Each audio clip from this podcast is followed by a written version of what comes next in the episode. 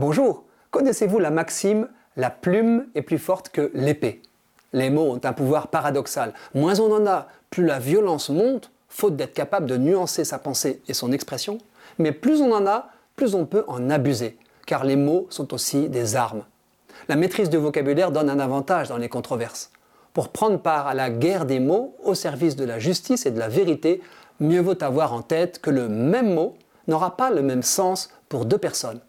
Un exemple Le mot Dieu. Car au malentendu, combien de perceptions différentes selon les croyances?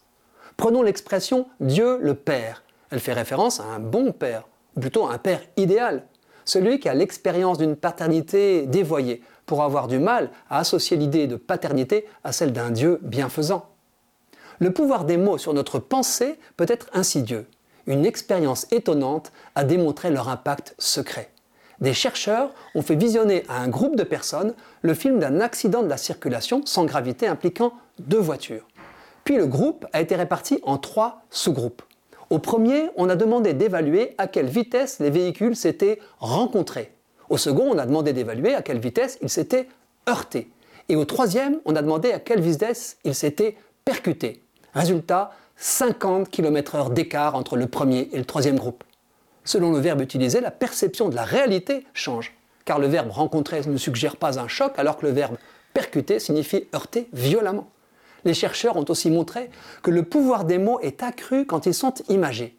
Les expressions qui utilisent une métaphore ont un impact plus grand sur le cerveau que celles qui n'en utilisent pas, car ils activent la zone dédiée aux émotions.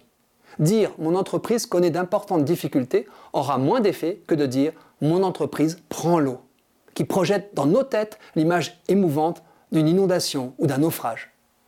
On en viendrait presque à souhaiter qu'on ne mette pas les mots dans toutes les bouches, car certains sont meurtriers. Gare aux langues de vipère, pour utiliser une métaphore.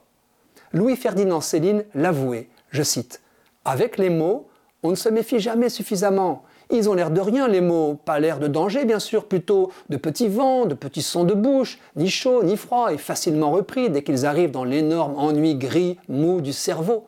On ne se méfie pas d'eux et le malheur arrive. Effectivement, les influenceurs, leaders politiques, lobbyistes, publicitaires jouent avec le pouvoir des mots, et certains s'en servent pour manipuler. Une réforme contestable passera mieux si on la nomme de façon positive. Les promoteurs d'une loi instaurant l'euthanasie ou le suicide assister, assister étant déjà un qualificatif orienté, l'ont compris. Ils évitent ces mots péjorativement connotés en les recouvrant d'une expression choisie aide active à mourir. L'aide suggère la bienfaisance généreuse. Celui qui s'y oppose passe pour un sans-cœur et le tour est joué. C'est donc le fait que nous soyons de plus en plus nombreux à ne pas nous payer de mots qui est une bonne nouvelle.